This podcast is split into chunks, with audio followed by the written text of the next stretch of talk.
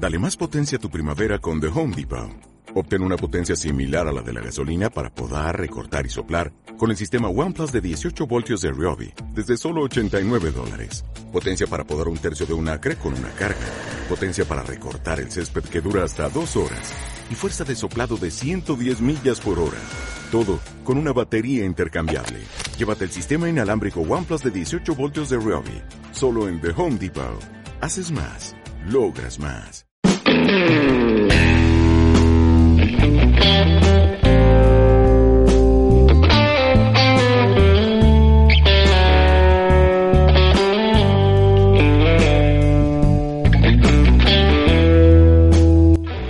Hola, ¿qué tal amigos? Bienvenidos nuevamente a este podcast. Los saludo con gusto desde la Ciudad de México. Ya saben que mi nombre es Ramsés y que esto es La Filosofía Minimalista. Vamos a comenzar con el episodio de esta semana. Amigos, qué gusto saludarlos nuevamente en otro episodio de este podcast, ya saben su podcast, en donde, bueno, hablamos de diferentes temas relacionados con una vida más simple, estrategias, tips, sugerencias, y también entrevistamos a algunos creadores de contenido y personas que ya están adentrándose en este mundo de la simplificación, de llevar una vida más consciente y todo lo que eso implica a nivel personal, social y de nuestro entorno. Y en esta ocasión tuve el privilegio de entrevistar a Elise Félix del proyecto Cambio Colectivo MX, así como a Jimena Gabilondo del proyecto Zero Waste México. Y bueno, en esta ocasión nos van a compartir su experiencia y conocimiento para partir de la pregunta cómo ser eco-friendly a través del minimalismo. Sin embargo, como ustedes se darán cuenta, en este tema tan importante en los tiempos modernos, pues esto va más allá de ser eco-friendly y de ser minimalista. Quédense para descubrir más de este tema y aprendamos juntos algunos consejos y sugerencias para poder comenzar desde ya a llevar una vida más consciente y sostenible con el medio ambiente y con el entorno. ¿Sale? Quédate, acompáñanos.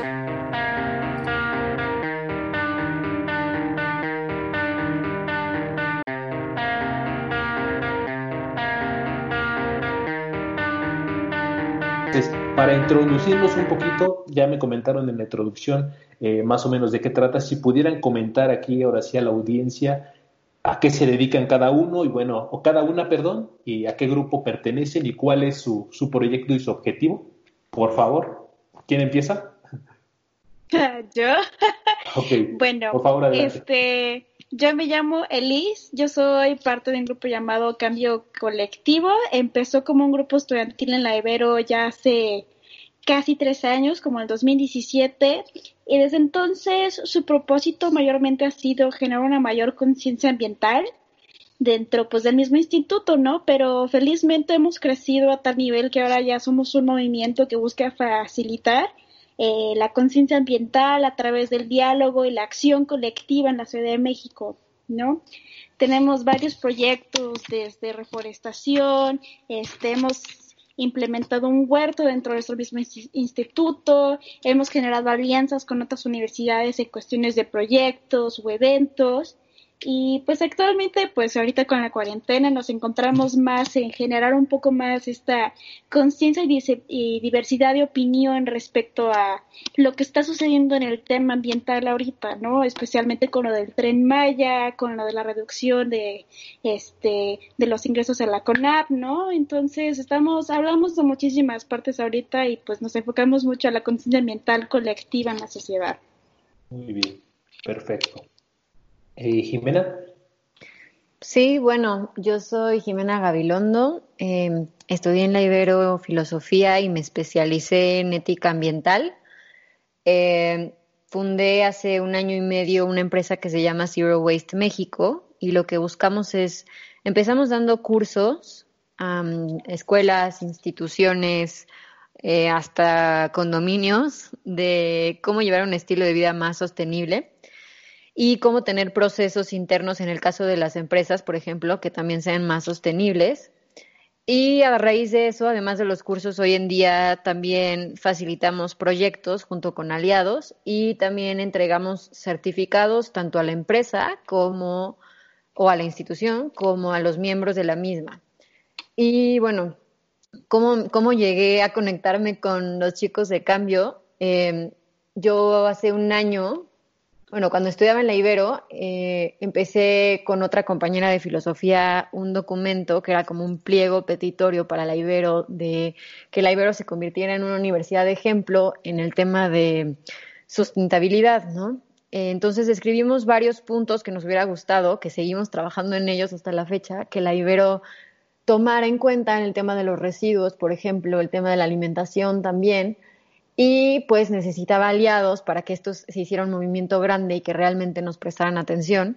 Y fue así como llegué con los chicos de cambio que ya estaban súper metidos, son súper movidos. Y pues bueno, a la fecha seguimos trabajando en ese proyecto con la Ibero y mi empresa ha logrado tener otras, bueno, he logrado llegar a empresas tan grandes como Coca-Cola y hasta empresas chiquititas como negocios familiares o casas. Entonces, bueno, quien quiera que quiera entrarle a un estilo de vida sostenible es bienvenido.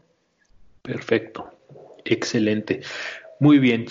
Entonces, bueno, vámonos ahora a, por partes, justamente con el tema que me comentan o con el tema de, de, esta, de este episodio, cómo ser eco-friendly a través del minimalismo. Primero, ¿cómo es que descubren el minimalismo? ¿Cómo es que dicen, eh, pues es que esta filosofía me hizo clic o cómo es que, llegó y que dije se, queda, se queda en mi vida. ¿Por qué? Porque generalmente eh, la mayoría de las personas a las que le he preguntado, algunos que he podido entrevistar, me han comentado pues que es desde un, desde un eh, momento en sus vidas en el que están pues no sé, llenos de deudas, llenos de solamente se dedican a consumir y a comprar de forma masiva, este, de forma inconsciente, no sé, como que siguiendo los patrones que dicta de cierta forma la sociedad, ¿no? Que tienes que enrolarte eso para, para tener ese reconocimiento social, incluso cuando vaya en contra de tus principios o de lo que tú quisieras ser, ¿no? Entonces, ¿cómo es que ustedes descubren esta filosofía?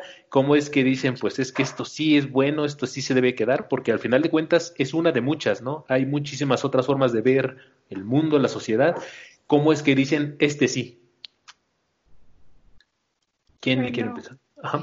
Sí, sí, adelante. Este, pues, de manera personal, o sea, el minimalismo me cayó en cuenta más cuando ya estaba estudiando pues mi carrera profesional, que es sustentabilidad ambiental. Y la verdad es que ahí me enseñaron muchísima, o sea, muchísimo contexto de cómo surge como esta idea de la ecología, ¿no? De la gente, después la palabra desarrollo sustentable. ¿No? Y vino con una, un término muy especial que se llama límites al crecimiento, ¿no? Que cómo esperamos seguir viviendo un estilo de vida más o menos con buena calidad si estamos viviendo en un mundo finito, donde todo nuestro sistema y desarrollo como humanidad, economía, este es, está como liderado en una línea que sigue creciendo, ¿no? Entonces esta es, la pregunta mayormente es, este, cómo podemos cambiar nuestro estilo de vida para que no lleguemos a ese límite donde nos sacaremos todos los recursos posibles que podemos para poder subsistir como humanidad y todos los ecosistemas, ¿no? En un equilibrio perfecto. Entonces el minimalismo a mí me llega con esta propuesta de solamente atender las necesidades este, básicas, pero que también no sean las menos nocivas con el medio ambiente. No, porque última, como dijiste, hay muchísimas personas que viven como en un consumo desmesurado, que es como de yo vivo para comprar las cosas nuevas, y realmente encuentras como tu validez como persona dentro de los objetos, ¿no? En cambio, para mí, en cómo encontrar, cómo ser sustentable a través del minimalismo, requiere mucho sobre cuál es la opción más eco-friendly y en ese sentido, cuál es la opción menos nociva para el medio ambiente. Entonces, de cierta manera, se convierte en un consumo responsable porque en teoría tener menos es como ayudar mejor al medio ambiente, porque imagínate cuánta cantidad de recursos y energía se necesitan para producir todo lo que estás consumiendo, ¿no? Y si de, cierta manera si vives de una manera más austera, si vives con lo necesario en tu vida y también con lo esencial, realmente le haces no solamente también un favor a ti como persona, como es realmente esa filosofía del minimalismo, que es dejar que las cosas que le agregan valor a tu vida se mantengan, sino también le das como esta pausa de seguir exigiéndole como a la naturaleza como cosas que realmente no necesitas en tu vida. Ok, perfecto. Jimena. Súper, me encantó, ¿eh? Bastante, sí.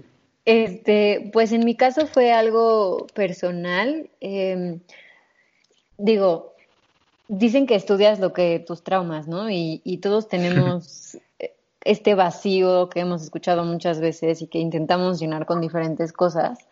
Em, y en mi caso me hice muchas preguntas al respecto de este vacío personal y cómo buscaba llenarlo y me di cuenta que la mayoría de nosotros queremos llenar este vacío con objetos y con compras y con cosas que nos dicen que necesitamos o que tenemos que tener para ser mejores o lo que sea, ¿no?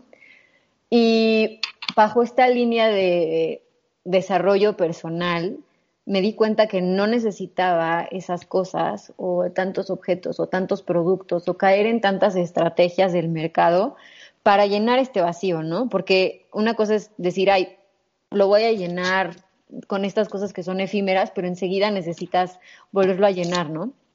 Y no quiere decir que no lo tengamos, todos lo tenemos y tenemos que reconocerlo, pero hay otras cosas que, que nos, da, nos, nos lo llenan por más tiempo, por así decirlo, ¿no? O sea, como que encuentras sentidos de vida que son, pues tienen una duración más larga. Entonces, eso por, una parte en mi vida estaba pasando como de forma paralela. Eh, de, la, de la otro lado estaba mi, pues mi deseo de, de, especializarme en ética ambiental y aprender sobre todos los movimientos eh, relacionados a la sustentabilidad. Y cuando conocí el Zero Waste, que es esta mentalidad o filosofía o proceso de no generar desperdicios, eh, pues me di cuenta que se unían, ¿no? O sea, para mí algo que siempre digo es, la naturaleza sí hay residuos, pero todos los residuos son nutrientes. Y en la vida humana, muchísimos de los residuos no solo no son nutrientes, más bien son basura, lo que nosotros conocemos como basura. Y hay basura, como la que decías hace rato, física, pero también hay basura metafórica, ¿no? O, de otras formas. Entonces, en el Zero Waste, eh, yo quiero, me gusta agregar una R que va a la par de todo este pensamiento interno de cómo mejorar mi calidad de vida, mi, tranquilidad mental también, que es el de repensar nuestros hábitos, ¿no? Y es algo que, que es, un constante, todo el tiempo repensar nuestros hábitos de consumo y, ahí fue cuando me di cuenta que el minimalismo era la una respuesta que unía estas dos líneas, ¿no? El tanto encontrar sentidos de vida más duraderos y también un estilo de vida que no afectara al medio ambiente. Eh, y el minimalismo surgió como una forma de congruencia entre ambos, el que pues mientras menos cosas te llegue, menos basura te llegue físicamente o mentalmente, pues después menos basura vas a tener que buscar dónde desechar. ¿Sí me explico? Sí, claro. Excelente. Me gusta mucho la perspectiva que, tienen las dos. Y de aquí lo, eh, quisiera comentarles, rescato lo siguiente. Eh, por desgracia, o así lo, lo veo yo, eh, anteriormente no me daba cuenta de eso, pero pues el mundo o, la producción de, de, la mayoría de las cosas en el mundo ahorita está hecha como, o sea, se los comparto con el siguiente ejemplo, a ver si, si me doy a, doy a entender. anteriormente yo me preguntaba, ¿por qué no hacen un celular o un dispositivo que si se cayera no se rompiera, que la batería nunca se agotara, o que, no sé, que si se cayera la pantalla no se le estrellara, ¿no? Se lo conté a un amigo, o sea, pues es que eso es una tontería, o sea, si hicieran eso, ¿cómo harían para vender todos los años un celular nuevo o para sacar un dispositivo nuevo que nada más sea más grande, que nada más tenga más pila, no sé? Es de cierta forma lo que voy es, la sociedad en la producción de, objetos y de materiales o de lo que sea está hecha como de una forma para que no te dure, para que lo tengas que volver a ocupar en cierto tiempo, de manera pues inmediata, ¿no? E, eso creo que de cierta forma está muy relacionado con lo que comentan ustedes de, pues, de, la basura. Otra, otra situación, la mayoría de las personas crecemos, eh, ahorita que comentaron esa parte de la basura y de los residuos, eh, no sé si a ustedes les pasó, a, a mí sí, fue mi caso, que veíamos pues el bote de basura como si fuera una especie de portal en donde tirabas todo lo que usabas, todo lo que ya no necesitabas. Yo tiraba las pilas, y lo digo abiertamente, tiraba las pilas, tiraba las botellas, todo lo tiraba en un solo bote y eso se iba a la basura y desaparecía y yo feliz. En determinado momento me di cuenta en un documental o no me acuerdo que vi de una isla pasaron una isla en donde pues no había tierra, todo era basura, todo era, este, estaba totalmente lleno de basura, ¿no? Fue ahí donde me hizo clic y donde dije, es que, a ver, estamos produciendo demasiadas cosas que son nocivas para el planeta y no porque no las veamos quiere decir que no estén afectando de, pues de cierta forma, ¿no? Entonces, ¿cómo es que ustedes, eh, eh, si pudieran aclararnos un poquito, ya que, ya que salió a relucir este, este aspecto de, la vinculación del minimalismo con la sustentabilidad, con ser eco-friendly, con el zero waste, ¿cuál sería la diferencia? Porque tantos conceptos, o por lo menos a mí y a, eh, algunos nos puede confundir, ¿cuál sería la diferencia entre sustent algo, sustentabilidad, ser eco-friendly, ser zero waste? O sea, ¿cuál es, digamos, la diferencia? ¿O, se vinculan las tres? ¿O es lo mismo? Adelante. Pues, yo, yo creo que sí se vinculan, o sea, al final eh, todos estos estilos de vida lo que buscan es pensar diferente, ¿no? O sea, si queremos un futuro diferente al que tanto miedo nos da, como de este futuro de crisis, pues tenemos que, si queremos un futuro diferente, tenemos que hacer las cosas diferente, ¿no? Es como sentido común.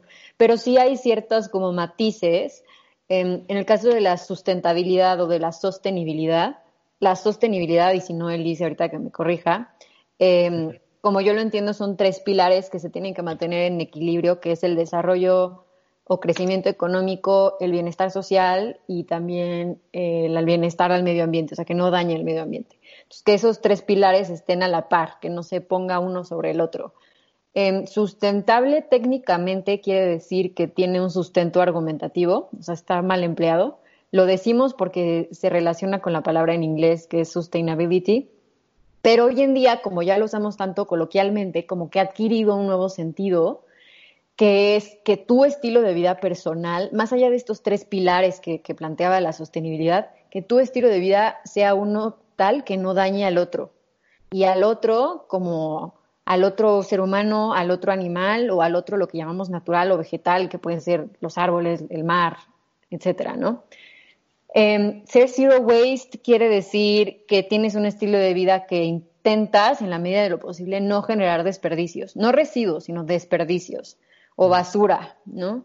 Eh, pero puede ser zero waste y no tener otro tipo de, de, cosas en tu vida, ¿no? O sea, a lo mejor eres zero waste, pero sigues utilizando muchísimos químicos. Que si realmente estuvieras muy, muy metido en el estilo de vida, te darías cuenta que, que tendrías que también tener cierto no sé, tendrías que no usar estos químicos o no usar este tipo de ropa o también replantearte tu alimentación. O sea, al final del día, como una bola de diferentes conceptos que lo que buscan es encontrar nuevos sentidos de, pues, generar un futuro diferente al que queremos. Excelente. ¿Y Gelis, quieres comentar algo? Sí, este, justo como decía Jimena, nada más quiero ver que o sea, en qué o sea, las tres sí están como, las usaría en un mismo término porque, exacto, se enfocan en realmente como a tú a repensarte tu vida y es siempre buscar como la mejor solución pues para poder solucionar tu ser como este peso al impacto medio ambiente, ¿no? Entonces, ¿qué es ser eco-friendly? Pues, o sea, en términos muy generales significa que no es dañino al medio ambiente y a mí, si buscas un producto más eco-friendly que otro, es como la alternativa que menos impacto tiene al medio ambiente, ¿no?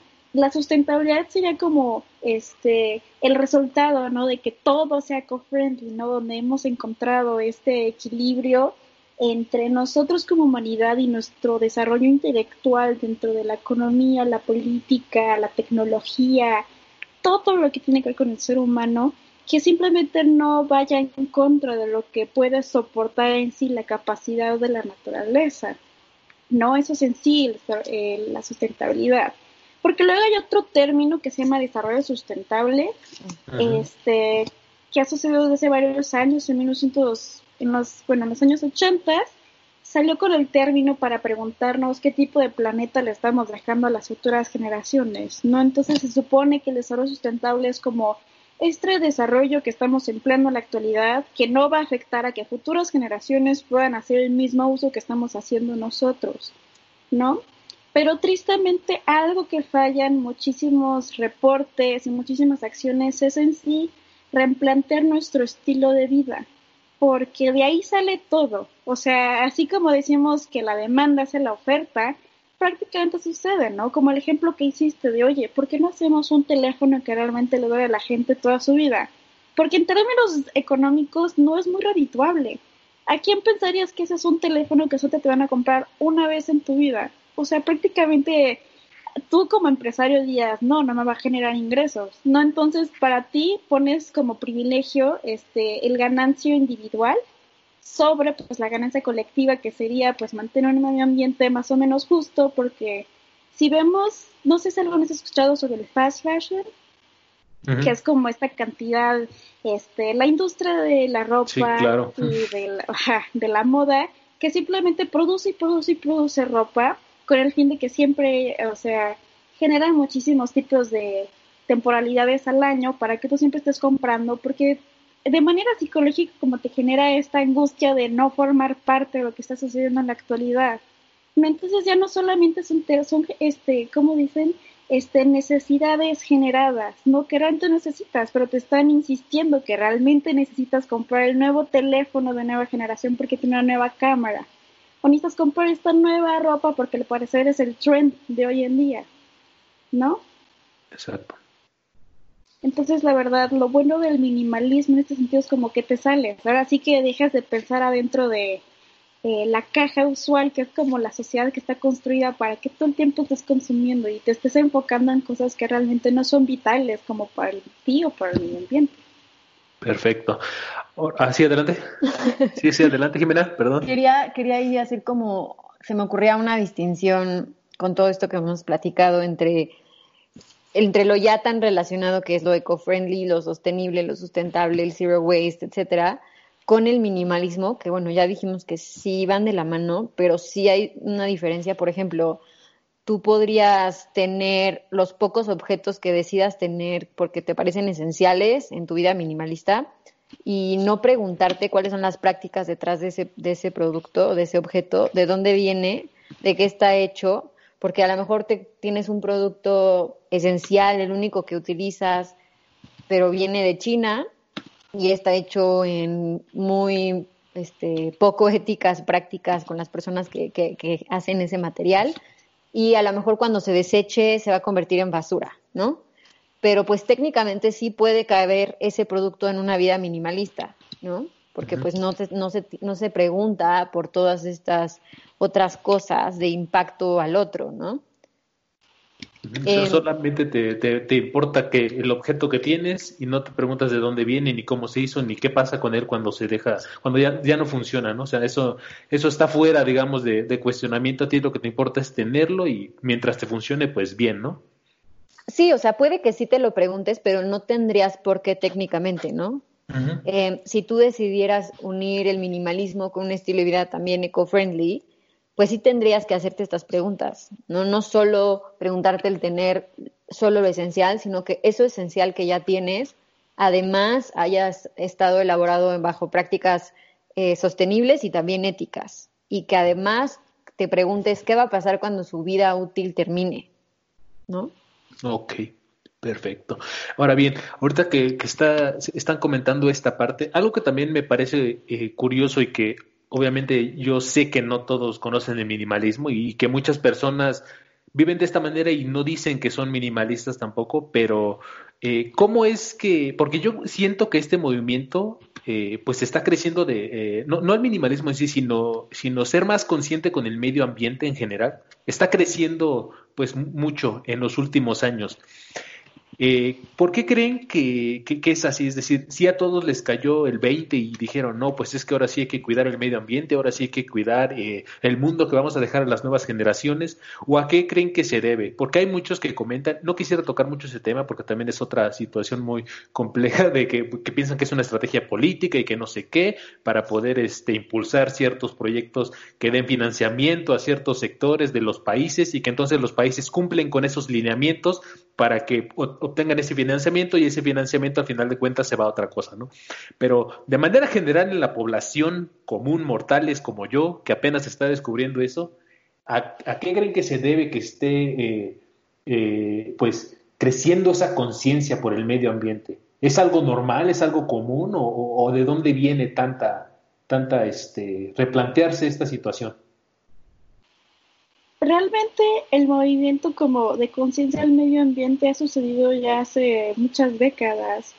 Empezó especialmente en Estados Unidos, según me acuerdo, cuando iba a empezar, este, creo que la guerra con Vietnam, no sé buena en historia, pero me acuerdo que empezó este grupo, ya saben, de los etiquetados hippies, que empezaron a protestar de no queremos guerra, queremos paz. Y en este sentido también empezó este sentido al amor a la naturaleza por el respeto, por convivir en paz y no solamente involucrar entre personas, sino involucrar entre especies, entre ecosistemas, entre naciones, entre identidades. Eh, de ahí surge mucho, especialmente como el tema del veganismo. Ya empezaba muchos años antes, pero el tema como eh, el especismo y esto empezó mucho especialmente con esta conciencia en medio ambiente, porque mucha gente a veces, ahora sí voy a meter un tema que chance no se involucra demasiado, pero el tema del veganismo también tiene muchas vertientes, que puede ser nada más porque queremos este un consumo más ético y no queremos, o sea, éticamente no nos parece responsable estar consumiendo animales vivos o simplemente pensamos que es mejor para nuestra salud. Y hay otro que es este, la alternativa que es, es ciertamente más justo a niveles este, de naturaleza y de impacto ambiental, es más justo este, ser vegano, porque, consum porque en la producción de todo lo que consumes este, generas menos desperdicio de agua, menos contaminación por la, el transporte o menos cantidad de deforestación que generas por ciertos productos que consumes. ¿no? Entonces, lo que quiero decir es que el veganismo en cierta parte es como un ejemplo de cómo nuestra decisión individual, de cómo queremos cambiar nuestra dieta, es exactamente lo que puede suceder con el minimalismo. Cómo nuestra decisión individual respecto a algo que queremos consumir o no queremos consumir realmente genera como un voto a cómo queremos impactar nuestro medio ambiente, ¿no? Y la pregunta es cómo empieza esta conciencia ambiental bueno, últimamente ha habido muchas noticias sobre el cambio climático que han sido más latentes últimamente y desde que el informe este, intergubernamental sobre el cambio climático dijo que para el 2030 ya todas las naciones del mundo deberíamos realmente empezar a haber tenido como más o menos un 50% de actividades en torno a la sustentabilidad, que esto puede ser energías renovables, eh, la transición a esta parte más amigable con el medio ambiente en todas las políticas, ¿no? Porque si seguimos como le dicen business as usual, que es como si seguimos en la manera en como nosotros hemos estado viviendo, que es vivir a partir de hidrocarburos, de energías no renovables que generan este, más contaminación y que no tenemos como esta filosofía circular de lo que generamos, que es como la economía circular, este, para el 2050 creo que las condiciones del mundo van a estar casi invivibles, o sea, no, no vamos a poder sobrevivir como especie, los ecosistemas van a colapsar, todos nuestros sistemas de producción, especialmente de alimentos y de recursos de agua, simplemente van a dejar hasta ahí porque hemos provocado que todo nuestro sistema humano realmente hiciera colapsar la naturaleza por la demanda incipiente que le estamos generando. ¿No? Entonces de ahí surge la, o sea, tristemente nosotros quisiéramos que surgiera más como de una conciencia interna, pero está surgiendo a partir de la sobrevivencia de todo lo que conocemos hoy en día.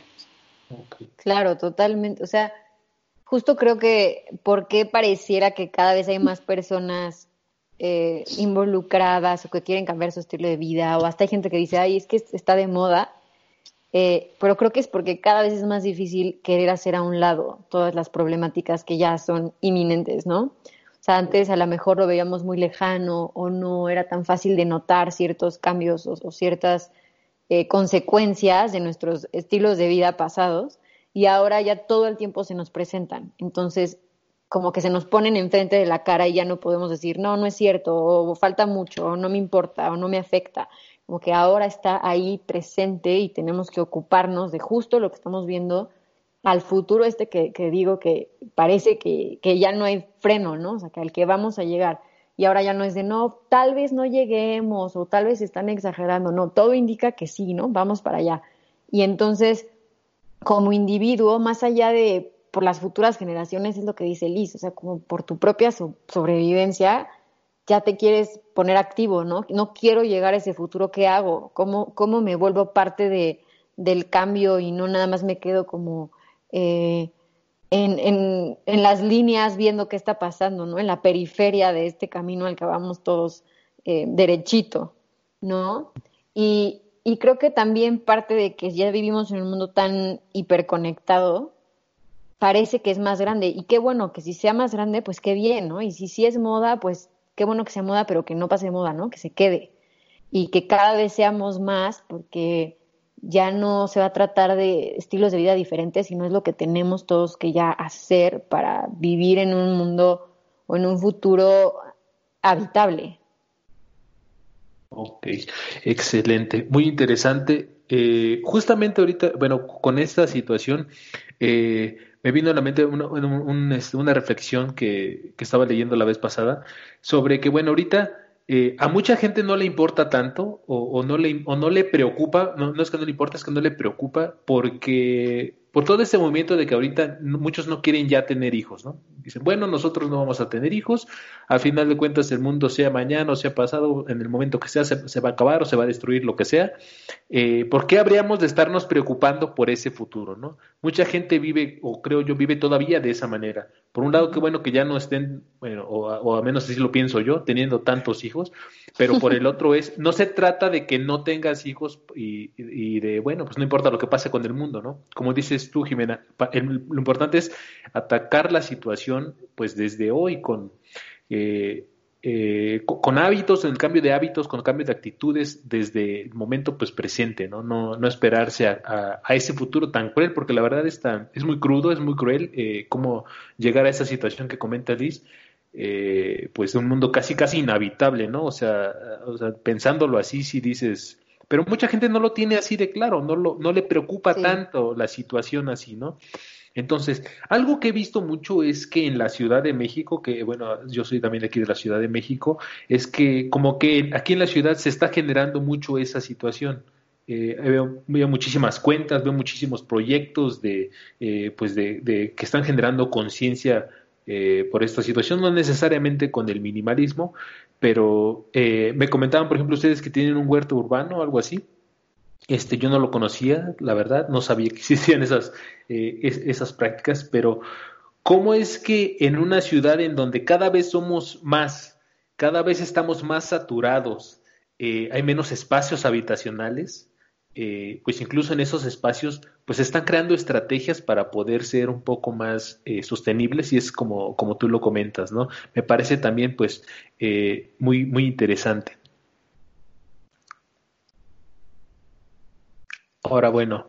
Sí, adelante. Quiero decir algo. O sea, em, es que dijiste dos cosas súper interesantes, como el que muy poca gente, o bueno, hay personas que ya no se quieren ocupar porque no les da miedo el futuro, porque no creen que vayan a ser parte de ese futuro, ¿no? Así de, pues total, yo me voy a morir, o de todos modos vamos a morir, ¿no? Como esta negatividad casi nihilista que pues, pues sí, tiene parte de verdad, pero yo creo que va justo con lo que les decía al principio, que es muy personal, de encontrar congruencia en tu vida propia, ¿no? O sea, no nada más hacerlo por el movimiento, no nada más hacerlo por ser ético con el otro, que sí, claro que sí, es muy importante, pero también todos buscamos un sentido de vida, todos buscamos eh, responder esas preguntas de ¿para qué sirve? ¿Para qué sirvo? ¿no? ¿Para qué estoy aquí?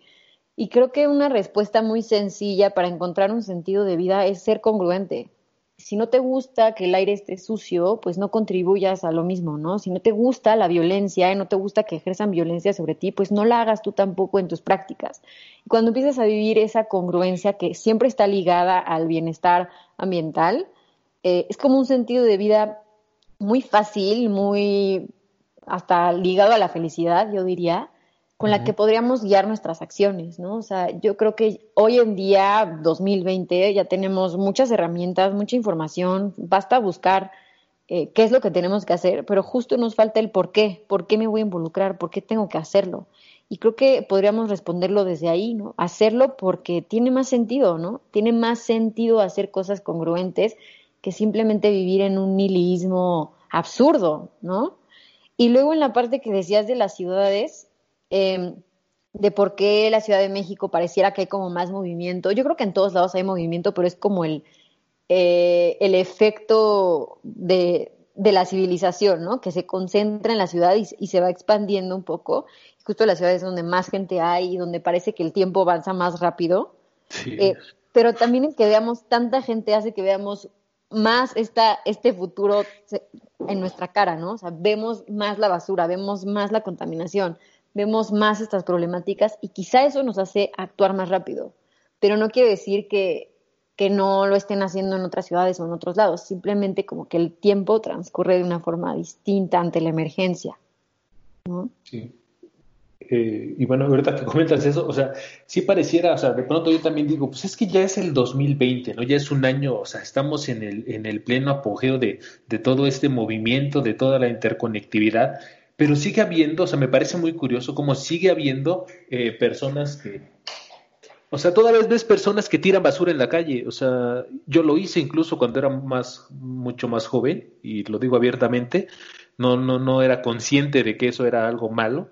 Pero todavía hay gente que ahorita en la actualidad ha tirado basura, tira basura en la calle. O sea, los ves y no les preocupa, incluso a pesar de que hay lineamientos, de que dicen de que, hay multas por hacia, eso, eh, no les importa, ¿no? Y al final de cuentas, pues la basura queda ahí. Alguien va a recogerla, ¿no? Como si das por hecho que alguien va a quitar esa basura. Al final de cuentas, no sé si, si lo estoy visualizando de la manera correcta. Es lo mismo, a pesar de que, bueno, es una situación grave, pero es lo mismo a, verlo en el bote de basura como un portal que les comentaba al principio. Ahí lo tiras y se va, quién sabe a dónde. No separas la basura, eh, no haces nada por, ah, eh, por, hacer ese cambio. No, no sé si me llego a explicar. Sí, o sea, creo que es esta frase de ojos que no ven, corazón que no siente, ¿no? O sea, como, pues si yo tiro ahí mi basura, pues alguien se hará responsable o a mí no me importa o casi que si me cuesta más trabajo llevarla donde tengo que supuestamente llevarla. Pero es paradójico porque esta basura que creemos que no nos afecta si se la doy a lo que llamamos el camión de la basura o si la tiro a la calle o lo que sea, aunque ya no la veas, no quiere decir que no te esté afectando en la posición en la que estés, ¿no? O sea, hoy en día toda esta basura que hemos generado, por ejemplo, en el caso de los plásticos, o lo respiramos, o nos lo comemos, o lo bebemos, todos. Entonces no es que esa basura esté ahí flotando en un universo paralelo en el que solo le afecta a quienes están en directo contacto con ella, sino que afecta a todas las esferas de la ciudad y de los países, ¿no? Ya sea en tu propio consumo, en tu salud, en, pues en todo, ¿no? O sea, si comes animales, también esos animales se lo están comiendo. Si no comes animales, pues no importa, te lo estás tomando, está en tu tierra y, te lo, y lo estás respirando también. Entonces, yo creo que si hasta nos revisáramos los pulmones a las generaciones de ahorita con otras generaciones, pues los debemos de tener lleno de toda esta basura que hemos generado. Sí, así como lo comentas, sí suena este, pues muy, eh, eh muy impactante, ¿no? Eh, bueno, eh, ahorita, bueno, vamos a recapitulándolo, bueno, ya, ya este, vimos que, bueno, seas o no minimalista, es esta es una situación que requiere atención y requiere que seas pues, más consciente de tus hábitos, de tus prácticas de consumo y de todo en general. ¿no? Bueno, ya digamos que ya hay alguien que ya está haciendo clic con esto, ya se dio cuenta de que, bueno, pues por convicción propia, digámoslo así, tiene que empezar a cambiar sus hábitos, porque también eso es algo que incluso, como les comentaba al principio, me corrió con el minimalismo, ¿no? Que comienzas si quieres ya meterte de golpe, no quieres hacer el supercambio por todos lados, eh, incluso quieres que todos los demás que están a tu alrededor, no, pues que se hagan minimalistas o que se hagan, eh, que dejen de comer carne, que dejen de tomar refresco, no sé, muchas cosas, ¿no? Y si bien los cambios sí deben ser paulatinos, poco a poco, eso estoy consciente, eh, ¿cómo, digamos, eh, podríamos hacerle para que las demás personas, eh, pues si ya se están dando cuenta de esto, pues pudieran, digamos, comenzar con lo más sencillo que pueden ir, eh, pues no sé, decirlo simplificándolo, ser más conscientes en su consumo. ¿Cuál sería, digamos, lo más inmediato para que, digamos, si alguien está escuchando esto, pues le quede, le quede más o menos la idea de, bueno, ay, es que esto sí lo tengo o consumo esto y puedo cambiarlo, ¿no? pues voy a empezar por aquí, ¿no? O, tengo esto. ¿Cómo podría ser? A ver si nos pueden eh, eh, comentar un poco, ejemplificarnos, por favor. Pues, así como dices, el primer cambio más, más rápido, o bueno, que podemos empezar de poquito a poquito como escalones. Eh, creo que el mejor ejemplo para mí que me ha sucedido es como cuando vas a comprar comida. O sea, cuando vas al súper o cuando vas a pedir comida para llevar me he dado cuenta que nosotros nos hemos atiborrado de muchísimas bolsas reutilizables, de las grandotas, ¿no? Cuando vamos al súper. Y pues obviamente las tenemos ya borradas y luego ya un día ya les dije a mis papás como no, ya, vamos a ir a todos los días que vamos a los super, vamos a dejar la mitad de esas bolsas. Entonces, número uno, ya estamos este, dejando de utilizar estas bolsas este, de un solo uso que antes eran de plástico. Actualmente ya parece ser que ya las cambiaron a ser biodegradables, pero como yo sigo un poco escéptica sobre eso, la verdad es que yo sigo con mi este hábito de llevar mis bolsas usadas, ¿no? El segundo es, este, si tienes tantos toppers en tu casa, pues cuando vayas a pedir como la tortita ahí de la esquina o vas a pegar tus tacos, puedes ir con tu topper. Realmente los he visto a los taqueros y a las personas que me y comían los toppers muy felices porque sé que ellos piensan que ya están teniendo como este sus envases desechables como salvados para otra persona. ¿no? Porque también a ellos también les cuesta comprar estos envases este, desechables. Y también para ti es muy fácil comer con tu topper y aparte así aseguras que no se te va a caer nada ni la salsa. Entonces para mí me vino súper bien, ¿no? Y si luego ya quieres invertir tantito más y ser un poco más responsable, es empieza a comprar o invertir en bolsas reusables individuales, que estas son como para las verduras o la fruta, ¿no? Que ya son como estas porciones individuales. Y para mí como eso es como ya lo más este primerizo. No, después ya puedo ir como más a otro nivel de si ya si ya pudiste dominar estos como tres pasos, creo que ya puedes empezar a este pensar como qué productos consumes que vienen en plástico. ¿no? Y puedes ver como si hay una tienda granela en tu casa que te puede rellenar tu envase de este especias, que te puede rellenar como tu pasta, tus este cereales, o otras cosas, ¿no? A mí, nosotros a veces nos hizo un hábito ir a la tienda de abarrotes o de materia prima para que nos llenen nuestra canela, nuestra avena, nuestro amaranto, y ese sería otro paso, ¿no? ¿Qué otros piensas, Jimena? Yo creo que una, un ejercicio súper bueno y súper sencillo para quienes encuentran este, esta liga entre minimalismo y ser eco-friendly es ahorita en sus casas revisar sus espacios. ¿no? O sea, literalmente abrir el refrigerador, abrir la alacena, en el caso de la comida, y ver qué hay ahí y hacerse tres preguntas, ¿no? O sea, está lleno de químicos, eh, son cosas importadas y vienen empaquetadas. Y otra extra, si quisieras, es son de origen animal. Em, y a esas preguntas, las respuestas te van a decir si son eco-friendly o no. Si está lleno de químicos, pues no es eco-friendly porque eso va a llegar al agua de alguna u otra forma, ¿no? Eh, si está empaquetado, pues tiene un empaque o un envase, pues ese empaque o envase se va a convertir en algún momento en basura o lo vas a reciclar, pero quién sabe si recicle y tiene muchas eh, incógnitas eh, lo que le podría pasar a ese empaque o a ese envase. El si es importado, pues claro que el importar ciertos productos que podríamos encontrar de forma local tiene una huella de carbono más alta. Y en el caso de los productos de origen animal, pues ya sabemos que estos tienen un impacto ambiental terrible que podríamos evitar simplemente con no comprarlos, ¿no? Entonces, ya que revisas tu refri, ya que revisas tu alacena, bueno, pues encontré que tengo eh, este producto y buscar la alternativa inmediata que ya responda de forma positiva a estas preguntas, ¿no? Que sea sin empaque, ya sea comprando un producto que literal no tenga empaque o que sea granel, eh, que sea local, que sea lo más natural, lo que quiera decir eso, o sea, con menos químicos posible.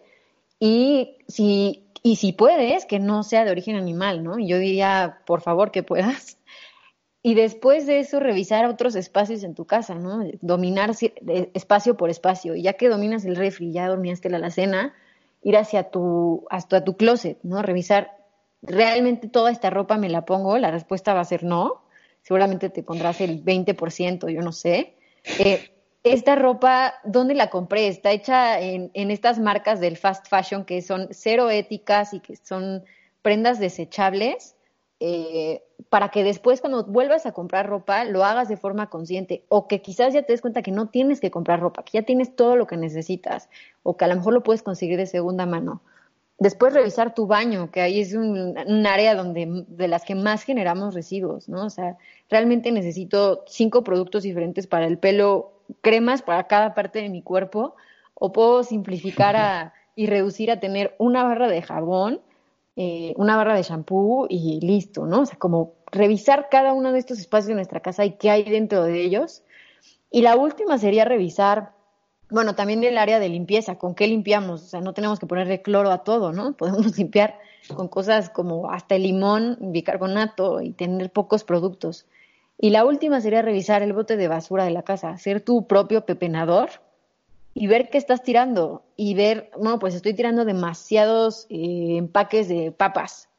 ¿Qué, ¿Qué alternativas puedo encontrar para que ya no genere este residuo? Y, creo que este proceso que todos lo pueden hacer en su casa y, si son muy clavados hasta lo pueden poner en una libretita, eh, son como paso a pasito, pero de repente va a llegar un momento en que te vas a dar cuenta que todos tus espacios van a tener menos cosas, o sea, van a, vas a simplificar y también van a responder a, a la crisis medioambiental a la que estamos, ¿no? Inmersos. Creo que eso, o sea, cambiar en nuestros espacios, en nuestra casa, tiene un impacto fuertísimo, que si todos lo hiciéramos, pues imagínate, ¿no? Que otra historia tendríamos que contar. Sí, claro. Muy bien, muy, muy interesante, la verdad, y se ve, se nota eh, a simple vista que están ya súper adelantadas en este tema.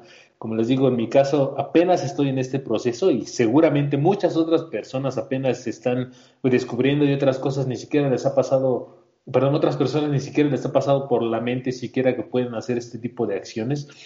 Ahorita comentaste algo muy interesante con el tema de, la ropa, ¿no? Yo la verdad es que hasta hace poco me puse a reflexionar sobre, como lo mismo de lo que comentabas de los objetos, de dónde viene, cómo se hace, ¿no? Porque lo que comentábamos generalmente pues decimos, es que esto me gusta y pues está bien, ¿no? O por lo menos desde un minimalismo más básico, decimos, si me gusta cómo me queda, si me la pongo, ya eso se queda, ¿no? Pero ese plus de, bueno, es cómo está confeccionado, de dónde viene, si es nacional, si es importado, eh, apenas estoy en, en, ese proceso, ¿no? Pero creo yo que se reduce todo a, a lo que tú comentas, Jimena, de, y, y, también tú, Elis, de pues quedarte con lo esencial y no estar comprando más ropa de la que ya pues tienes, ¿no? Al final de cuentas, no tiene caso seguir comprando porque lo ves en un anuncio gigante de estos de tiendas departamentales, por no decir nombres, eh, y pues ya se le ve bien, ¿no? Cuando incluso sabes que ni siquiera te va a quedar así, ¿no? O sea, mucha ropa que yo compré, pues yo la veía y, ay, es que me va a quedar como ese modelo, o sea, y tú en tu subconsciente dices, me va a quedar así, y no es cierto, o sea, nunca te va a quedar como ese supermodelo, eh, pues porque obviamente elige más eh, casi dios griego para que lo luzca de la mejor manera o a la supermodelo, ¿no? Eh, este, entonces, nunca te va a quedar así. Entonces, creo que a partir de esas reflexiones te va haciendo que te des cuenta de que pues tienes la ropa necesaria y por muy vieja que esté, pues si te sigue quedando, pues está bien, ¿no? Eh, entonces, me parece muy interesante todos estos aspectos.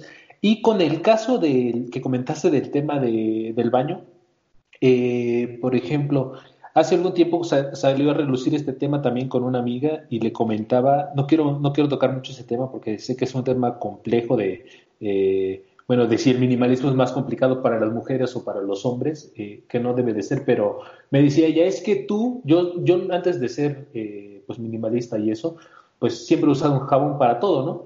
Pero me decía ella, es que para ti es muy fácil decirlo, o sea, todavía ni siquiera era, estaba con esta filosofía, para ti es muy fácil decirlo, ¿no? Porque pues no lo necesitas, pero yo sí necesito el acondicionador, el shampoo, el no sé qué cosa para desenredar, el cepillo para no sé qué, la plancha, no sé. Dije, bueno, es que, bueno, si lo pones de esa forma, pues sí, ¿no? O sea, yo entiendo que lo necesitas. Ahora bien, ¿cómo es para, para ustedes o cómo lo ven o cómo lo visualizan? Si es así o cómo puedes llegar a ese nivel de simplificación, ¿no? O sea, porque yo no creo que sea un tema de género o un tema de si eres hombre o mujer, yo creo que es más bien, eh, ni tampoco es que no te importe tu cabello, ¿no? O sea, porque obviamente muchas mujeres tienen el pelo largo, eso es obvio, pero no creo que vaya por ahí el caso, ¿no? O sea, ¿cómo llegaron ustedes a ese nivel de simplificación? No, yo creo que es mentalidad, ¿no? El, el que también te han moldeado a que las mujeres necesitamos todos estos productos diferentes, ¿no? Pero el pelo es pelo y la piel es piel, ¿no? Entonces, quizás ciertas mujeres podríamos tener eh, otros deseos, pero no necesidades. O sea, necesidades es otra cosa. Quizá otros deseos, no quiero que mi pelo se vea de esta forma en específico, ¿no? Pero bueno, para mí, te podría decir que si tu amiga viera mi baño, yo creo que se trauma. O sea, nada más hay una barra para jabón y, y shampoo. O sea, lo uso para lo mismo y la cara y todo, ya lo llegué a ese nivel, ¿no? Y me pasó algo al contrario de lo que pensé que iba a pasar. O sea, cuando usaba todos estos productos que yo creía que necesitaba como mujer, tenía más problemas en el pelo y más problemas en la piel. O sea, como que te vuelven dependientes de, de todas estas cosas.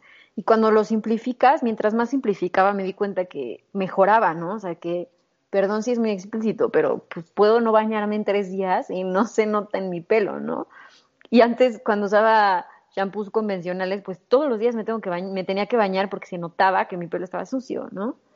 Entonces, creo que, que es cambiarnos este chip de que las mujeres o, o los hombres, o que tal vez también haya hombres que les guste eso, necesitamos ciertos productos para lograr estos deseos. Realmente no nos necesitamos. Y si algo te parece sumamente esencial, pues está bien, ¿no? Cómpralo, pero encuentra una alternativa que no tenga un impacto negativo, ¿no? O sea, que no tenga empaque, que sea libre de crueldad animal, que aparte tenga ingredientes biodegradables, etcétera, ¿no? Todas estas preguntas que te tienes que hacer cuando compras algo. Y ya, o sea, si tú a fuerza quieres tener un acondicionador, está bien, hay acondicionadores ecológicos, ¿no? Eco-friendly. Pero creo que sí, un ejemplo eh, que, siempre, que siempre me preguntaba cuando era chiquita es por qué nos dicen las mujeres que las toallas sanitarias tienen que oler a manzanilla, ¿no? O sea, como por qué. ¿Por qué tendrías que oler a manzanilla cuando no es algo natural, no? Entonces, pero ya es algo que tienes súper metido en la cabeza y, y, creo que más bien es quitarnos esas ideas de que necesitamos todos estos productos para ser bonitas o lo que sea la que nos queramos contar y simplemente darte cuenta que es mucho más fácil irte de viaje o bañarte y tener un producto, dos productos y no hacerte bolas, ¿no? Así es. Elis, ¿quieres comentar algo? Sí, justamente estoy, o sea, concuerdo con Jimena, o sea, porque ese fue como los mayores pensamientos que yo tenía, especialmente cuando estás como en esa edad cuando te están juzgando como por tu apariencia, ¿sabes? Entonces te están pidiendo que hagas de todo, ¿no? Y entonces sí, lo que a mí me gusta muchísimo, por ejemplo, de comprar shampoo en barra, es que es como muy minimalista su concepto, porque ya tiene casi todos los ingredientes. Dice que tiene romero para la caspa, que tiene esta manteca de quédate para no sé qué, para hidratar, y luego tiene el aceite de vitamina D3, ¿no? Entonces tiene todo en una sola barra, entonces ya como que te quitas tres productos ahí de tu bandeja que pones en la regadera, ¿no? E igualito he visto que ya hasta venden maquillaje en barra, lo cual es como para esta gente que siente que realmente necesita maquillaje o le gusta el maquillaje, por así decirlo, ya lo puede mantener de una manera más sustentable y ecológica, por así decirlo. ¿no? Entonces sería como dice Jimena, la sustentativa más eco-friendly, ¿no? De lo, tus deseos. Perfecto. Muy bien, ahora, este, también, eh, bueno, ya, ya me, queda claro que ser consciente de, bueno, de, tu entorno inmediato, que es tu espacio habitacional, es, es, la puerta de entrada a esta, pues a esta, a, este mundo de, ser más ecofriendly, ser más consciente, ser más, más sostenible. Pero, eh, digamos, si alguien está escuchando o alguien le interesa saber, bueno, dices, va, eh, yo quiero optar por esa, ese estilo de vida, ese cambio, ¿no? Yo quiero buscar productos que sean pues muchísimo más eh, amigables, que no afecten tanto, que no contaminen tanto. ¿Dónde puedes conseguir este tipo de productos? ¿O en las tiendas convencionales hay este tipo de productos? ¿O son productos muy especializados que solo en ciertos sectores venden?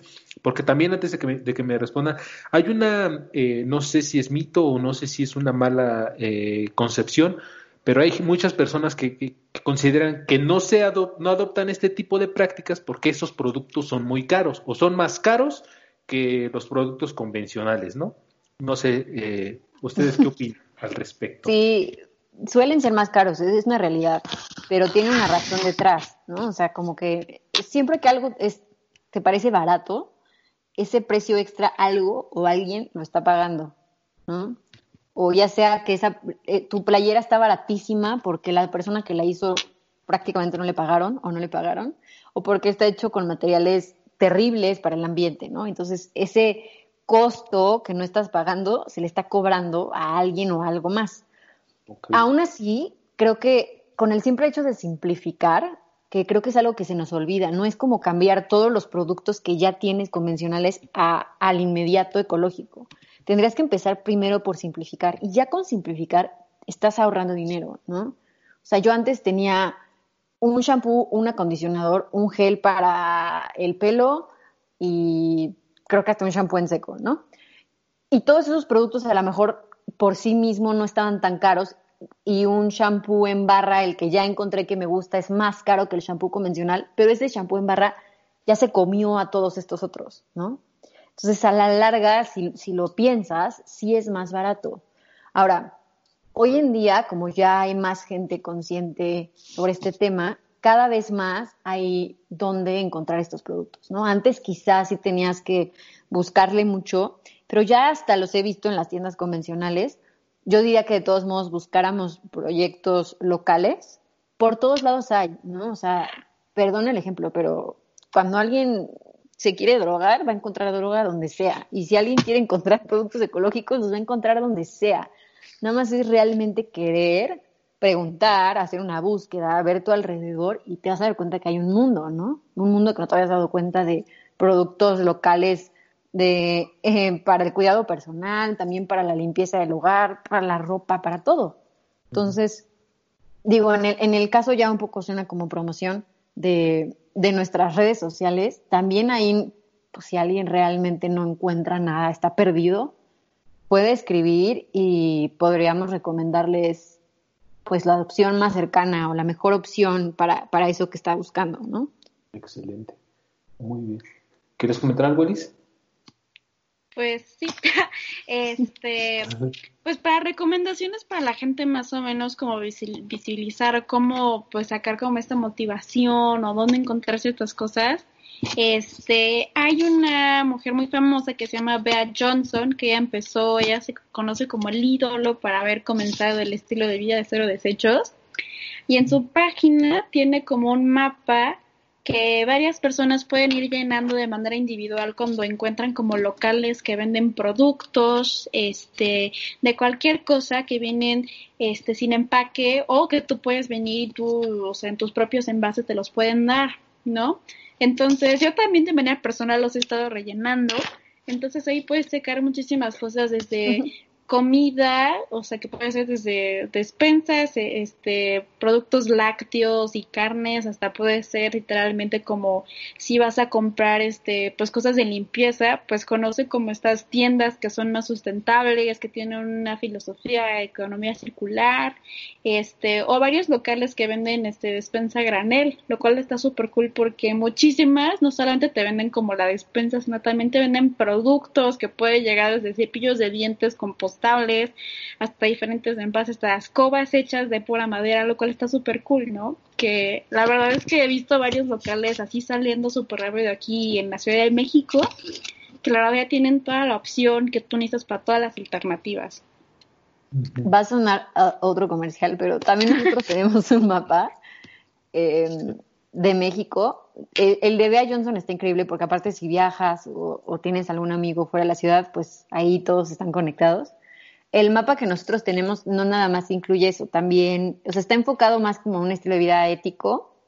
Entonces, por supuesto que toca eh, dónde comprar granel, dónde encontrar estas alternativas para el cuidado personal, pero también hay, por ejemplo, restaurantes veganos que mucha gente dice, ay, es que no sé ni dónde comer. Bueno, ahí hay miles, hasta ahí hay un dentista.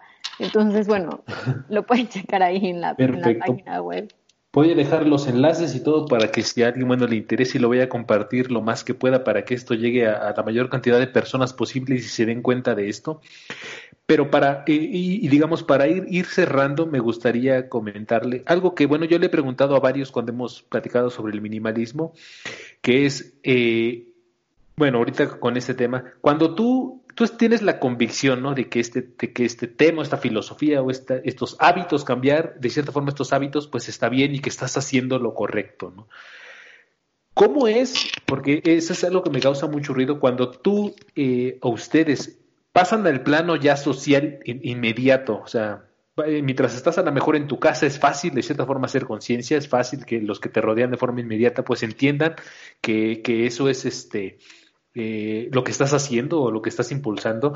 Y si bien estoy consciente de que tampoco se trata de presionar y hacer que los demás hagan el cambio ya, ¿Cómo es ese choque? ¿Cómo es ese, eh, no sé, por ejemplo, platicaba con una chica, también no sé si la, si la conocen, que entrevisté hace poco, que es del proyecto Cero, Reto Cero Basura, que este, le, le, comentaba yo, bueno, me dice ella que tiene hasta su kit Zero Waste, ¿no? De que lleva sus tenedores, lleva sus toppers para su esposo y para su hija. O sea, ¿cómo es cuando vas, por ejemplo, a una fiesta, cuando vas con tus, con unos familiares que no conocen? No sé, de cierta forma siento como es como el choque que tienes cuando una persona que es así muy clavada en la religión, ¿no? Que no, que esto es, que son estos puntos, como que te vas a ir al infierno, ¿no? O sea, ¿cómo es ese choque? ¿Cómo es hacerle ver a las personas de que está bien si no quieren hacer ese cambio, pero eh, pues no sé, darte a respetar, o es así muy obvio, es muy sencillo, o sea, es muy fácil, porque de cierta forma digo, es que, o sea, a veces siento que es muy obvio y cómo estás preguntando eso, ¿no? Si tú eres tú y el otro es el otro, ¿no? O sea, o cómo lo ven ustedes. Yo creo que siempre hay un choque cuando haces cosas diferentes. Em, en los cursos yo les digo a, a, quienes los toman que se van a convertir en eco warriors, en el sentido de que están ayudando al planeta, pero en el sentido de que también que son, es como una guerra constante, viéndolo desde forma positiva, ¿no? En la de que tú ya te vuelves un vocero de este estilo de vida, porque todas las preguntas que, la gente te hace, bueno, o sea, a veces son demasiadas. En el tema que sea, en la alimentación, en tu ropa, en tus productos, ¿no? Así como de, ¿y, y cómo le haces para bañarte? No sé, ¿no? Eh, ¿Y por qué traes tu termo? Y todas estas preguntas que la gente te hace, y tienes que siempre tener respuestas, porque si les dices, porque sí, ¿qué te importa? Pues vas a generar también ahora tu otro segundo choque y nunca va a haber interés. Entonces, tienes que tener las respuestas, casi, casi que, que tener un sexto sentido de saber a esa persona cómo le podrías llegar, ¿no? A lo mejor le gusta ahorrar dinero, entonces le puedes decir, no, es que mira, este estilo de vida te va a ahorrar muchísimo dinero. O le gusta, no sé, lo estético, pues también por ahí tal vez haya ciertas personas a las que les puedas llegar y la otra es intentar siempre, aunque es difícil, pero intentarlo siempre, hacerlo de forma positiva. Creo que eso es la clave cuando quieres generar cambios en las personas a tu alrededor, con la mejor este, disposición posible, ¿no? Sin obligarlos, sin criticarlos, sin juzgarlos, porque tú alguna vez también hacías esas cosas, ¿no? y, si, y si ya hay un choque inicial cuando haces las cosas diferente, no hagas más grande el choque por al criticar al otro simplemente como guiar con tu ejemplo y quienes estén receptivos, pues lo adoptarán o preguntarán y a lo mejor es una forma un poco lenta, pero creo que es la forma efectiva de realmente generar un cambio. Y la gente solita te pregunta, o sea, si tú llevas tu termo o si vas a un, a un local y llevas tu topper y les pides que te sirvan en tu topper, la gente siempre te pregunta, como, ¿y por qué llevas tu topper? ¿O por qué no quieres la bolsa? O no sé qué. Y tú, tu respuesta tiene que ser muy asertiva, y positiva para que esa persona se quede pensando y, quizá la próxima vez que él tenga que hacer algo así, le, le haga sentido, ¿no? Ok. ¿Quieres comentar algo, Elis? Estoy completamente de acuerdo con Jimena. Yo, chance al principio, como estaba muy, como, como dices, cuando te echas de adentro, sientes que tienes toda la verdad del mundo y que eres la única persona que tiene la razón respecto al tema de la sustentabilidad y así. Entonces yo sí caí como en el lado negativo, que nadie debe de estar ahí, que simplemente decir a toda la gente en qué estás mal, por qué estás este, apoyando la peor causa del mundo, etc, etc. Pero ya cuando entras como un poco apoyando un poco a las personas, por ejemplo, como yo con mi familia y siempre nos gusta como pedir comida para llevar, siempre, siempre, siempre yo ya tengo lista como una bolsa con toppers, de que así se la oye en la mano y me digo, oye, a mí me lo puedes poner aquí y ya de jalón, o sea, este, felizmente mis padres ya lo traen todo en toppers, ¿no? Luego vamos al mercado y mi papá ya lleva como su termo de un litro para pedir su jugo de alfalfa todas las mañanas, ¿no? Siempre vamos al mercado y siempre le pedimos a la señora, antes de pedirle algo, siempre le damos nuestra bolsa y le decimos un kilo de naranjas, por favor, ¿no?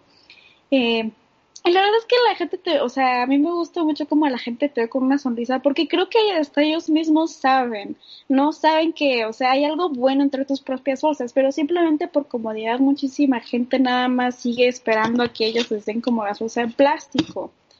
No, porque eso, eso sucede, ¿no? Con, o sea, con la mayoría de las cosas que compramos, ¿no? Es por comodidad. Y la verdad es, hasta cierto punto a veces sí es un sacrificio, tal vez hasta el, en el principio, comprar este modo de vida, ¿no? Porque empiezas mucho como a tener este conflicto interno de, wow, o sea, sí disfrutaba esto, pero ahora que veo esto ya no lo disfruto tanto porque hasta de cierta manera es como una, este, culpa mental, ¿no? Engullible de que no, ya no puedo hacer esto, ¿no? Sí, sí, pero... Pero sí, poco a poco, como vas aceptando un poco, estás asimilando los pasos y en sí admirando un poco el estilo de vida que estás llevando a cabo. Y otras personas sí te van a admirar un poco y van a pensar que ellos también pueden hacerlo porque si tú de cierta manera este, lo haces ver fácil, la gente también lo va a empezar a hacer, ¿no? Claro. Y hasta cierta manera es como un contagio cultural lo que estás haciendo. Así es. Perfecto. Yo sé que da para muchísimo este tema, son muchísimas cosas que se pudieran explorar, pero finalmente quisiera compartirles, bueno, que eh, cuando comencé yo con esta, como les comenté al principio, yo comencé con esto del minimalismo, no sabía nada sobre estos temas, eh, pues sí se notó, la gente cercana, digamos, mi trabajo y así, sí notó que estaba cambiando mis, mis hábitos, mis prácticas, mi forma de vestir, que mis temas incluso de conversación o lo que o lo que platicas con ellos, ¿no? Entonces, eso produjo, no sé si a ustedes les pasó, y me, resulta interesante eso, porque de cierta forma fue como que, como si fueras una nueva persona, te ven diferente, pero a su vez, lo que les comentaba un poquito de la, de la categoría del, del cajón, ¿no? del minimalismo, de cualquier concepto caí en la cuenta de que mejor ya no decir ya ni siquiera mencionar la palabra, no, o sea, seguir con mis prácticas y ya no mejor, ya ni siquiera decir vida minimalista, ni decir que soy minimalista, ni nada, porque entonces las personas me empezaron como que a juzgar, es que eso no es, ya no era yo, como al principio les comentaba, ahora eran los demás, es que eso no es, es que eso, dices, hablas de esto y lo otro, y mira, o mira, traes tu topper, o mira, este, estás pidiendo en tu traste de unicel, no sé, muchas cosas que te empiezan a, a cuestionar, ¿no? Sufrieron esa afectación también, este, eh, se enfrentaron a esa, esa, esa, problemática, como tú comentas, Elis, que de cierta forma yo dije, no, pues es que entonces el minimalismo no es eso, ya no lo voy a, ya no voy a, ya no voy a decir siquiera que, que hablar de minimalismo, ¿no? Porque voy a cambiar el nombre, ¿no? Del podcast, porque entonces van a, van a juzgar todos de, de que eso no es, ¿no? O que ciertos temas no son del minimalismo, o no, o no debes hablar sobre eso porque eh, va en contra de los ideales de, pues, de esa filosofía, ¿no? No sé si alcanzo a, explicarme un poquito. Sí, totalmente. O sea, creo que, que quienes son escépticos van a intentar encontrarle huecos a tu, a tu nuevo yo, ¿no? Así como casi, casi que las imperfecciones, pues nadie puede ser perfecto, no lo puedes hacer a la perfección o tener una definición de, diccionario de qué es este estilo de vida y entonces si, si haces algo que a lo mejor no se asemeja tanto, te van a señalar. Entonces creo que no es como encasillarnos en conceptos. Por eso yo creo que, que todas estas ideas de pensamientos diferentes tienen muchas cosas en común. Hay que concentrarnos en las cosas en común, que, que estas cosas en común construyan hacia, hacia lo positivo. No fijarnos en las etiquetas o encasillar ciertos conceptos, filosofías, porque eso nada más hace que, sea más fácil de juzgar. Y a lo mejor alguien ya, ya, no, ya no se quiere meter porque cree que es muy difícil porque ve todas estas cosas que implica. Y como decía Liz, si lo haces fácil, si tú haces algo como al que todo mundo podría entrarle, pues entonces cada vez vamos a ser más los que estamos cuestionando nuestras formas de consumir y de pensar, ya sea eh, que, lo hagas a través de, empieces por la línea del minimalismo, o empieces por la línea del veganismo, o empieces por la línea de, de del eco, ser eco-friendly, al final todos están cuestionándose los modos de, de, vida actual para pensar nuevos futuros. Entonces, eso es lo que yo siempre les digo a quienes me han llegado a criticar de, ay, estás haciendo esto y decías esta otra cosa. Es como, bueno, sigo aprendiendo. No importa, ¿no? Y todos seguimos aprendiendo y la idea es no, no cerrarnos y seguir mejorando y seguir repensando constantemente nuestros hábitos, nuestras acciones, ah, buscando que sean positivas. Y ya, eso es todo. Así es, sí, porque de cierta forma te comienzan a ver como un mesías del minimalismo, ¿no? Un embajador del minimalismo, de predicador, y pues, todo lo que dices tiene que ser así, ¿no? Y, y, si no, pues es que e, eres falso, es mentira lo que estás diciendo, no, no, no eres congruente con lo que estás hablando, ¿no? Sea, me causó mucho, mucho ruido eso, eso al principio. Eh, bueno, ya para ir cerrando, eh, yo sé que, como les comenté, mucho de qué hablar sobre esto, es un tema inmenso y muy interesante. Eh, ¿Qué recomendarían si, bueno, ahorita ya hablamos sobre alguien que ya decidió cambiar, ya decidió modificar sus prácticas, ¿qué recomendarían o alguna, digamos, tip o consejo que le darían a alguna persona que ya decidió, pues, cambiar? Ya hablamos de lo de empezar por tu casa o alguna motivación o algo, algo real, algo sencillo, que tuvieras la oportunidad de decirle a una persona, ¿sabes qué? Debes de cambiar por esto, algo sencillo, que no lo presione, que no lo haga que sea la fuerza, que no lo haga que porque nada más tú lo crees, algo real, algo concreto, que digamos le pudieras decir a otra persona del por qué tiene que comenzar a ser más consciente de sus hábitos y prácticas cotidianas. Sí, bueno, eh, esto es algo que me digo yo a mí todos los días, como, como porras internas. Este, que es una frase parafraseada de un filósofo que se llama Kant, bueno, Immanuel Kant, que seguro han escuchado, que es vive tu vida como si cada una de tus acciones se convirtiera en universal. Entonces, cuando te preguntes o te cuestiones, soy la única persona que está haciendo, no se composta, ¿Qué pasaría si todas las personas, por ley universal, por ley divina, por lo que tú quieras, porque yo estoy haciendo composta, todos lo hicieran? ¿Sería algo positivo o sería algo negativo? Y si es positivo, entonces hazlo. No te preguntes quién más lo está haciendo, si eres el único, nada, nada más hazlo. Y si es negativo, no lo hagas. Es como una máxima muy fácil para guiar nuestras acciones. Entonces es como una porra interna de que ya me quiero meter de lleno a esto y, es positivo. Y si todo el mundo tuviera estas mismas ganas y estas mismas prácticas, sería mejor, sería más positivo, sí, entonces pues éntrale. Ok. Elis. Eh, a mí una frase, bueno, algo que aprendí mucho de pues unos influencers minimalistas que se llaman los minimalistas. Eh, es que siempre me gusta que casi te preguntas todo el tiempo, que te preguntas todo el tiempo de si X cosa o incluso persona te agrega valor a tu vida, ¿no? Entonces tú puedes definir por qué y si ese por qué realmente es esencial o realmente es algo muy pasajero, ¿no? Entonces para mí esto tanto aplica como en vida personal como también en vida ecológica, ¿no? Y me gusta mucho porque eso sí me ha hecho hacer como ya como tres limpias de closet en una cuarentena, ¿no? este, me ha hecho buscar muchísimas alternativas, ¿no? Empezar a donar ciertas cosas eh, y como que también simplifica la vida. Entonces a mí me gusta mucho esa pregunta todos los días. Entonces, podríamos incluso cambiarlo un poquito como en términos ambientales, ¿no? Esta cosa le agrega valor o en sí posibilita, como dice Jimena, pues si todo el mundo hiciera esto, sería como una solución más grande y daría una, un efecto muy positivo a toda la humanidad y todos sus problemas. Entonces, sí, sí, entonces sí lo voy a seguir ejerciendo, entonces sí lo voy a involucrar más en mi vida, ¿no? Excelente, qué bonito, qué bonito, perfecto. Pues bueno, chicas, yo sé que este, este tema da para mucho, pero eh, este, quisiera dejarlo hasta aquí. Ojalá en otra ocasión podamos abundar más y, pues en este tema, incluso ahorita que están de moda los lives en Instagram, pues también estará muy bien eh, pues realizar uno pues eh, en otra ocasión y seguir abundando en este tema tan interesante.